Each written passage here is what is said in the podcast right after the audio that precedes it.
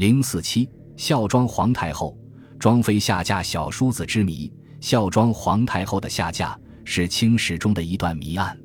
孝庄文皇后是蒙古科尔沁部落的贝勒寨桑的次女布木布泰。为了巩固科尔沁和后金的政治联盟关系，已经归顺后金的科尔沁部落在清太祖天命十年（公元一六二五年）二月。命着里克图亲王吴克善带着十三岁的布木布泰及孝庄皇后来到后金的新都辽阳，将她嫁给了爱新觉罗皇太极作为侧福晋。嫁给爱新觉罗皇太极之后，布木布泰为他先后生下了三个女儿。在爱新觉罗皇太极改国号为大清的同时，建立了后宫制度，随之封布木布泰为庄妃。清太宗崇德三年。公元一六三八年正月，庄妃为爱新觉罗皇太极生下了皇九子爱新觉罗福临。孝庄文皇后，一六一三年至一六八八年，姓博尔济吉特氏，名布木布泰，是蒙古科尔沁部今通辽贝勒寨桑之次女。孝端文皇后的侄女，清太宗皇太极之妃，顺治帝爱新觉罗福临的生母。孝庄皇太后一生辅佐顺治和康熙两代君王，为历史上有名的贤后。在参与清廷的政治活动期间，她表现出了极高的政治素质和才能。其中，庄妃劝筹的故事历来被人传颂。康熙二十六年，孝庄皇太后病逝，终年七十五岁。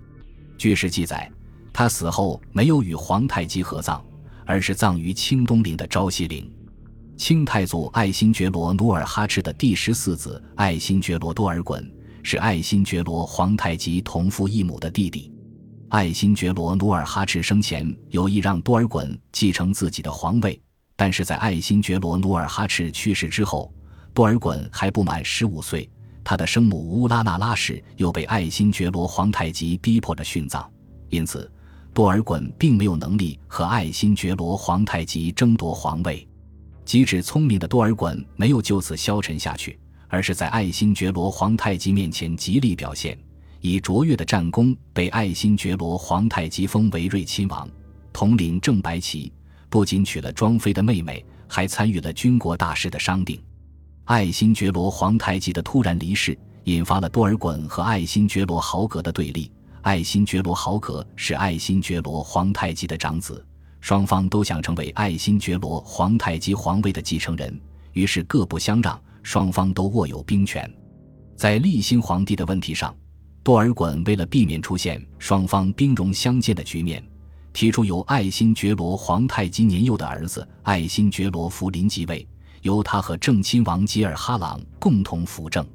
多尔衮虽然没能让自己坐上王位，但是实质上强化了自己的权力。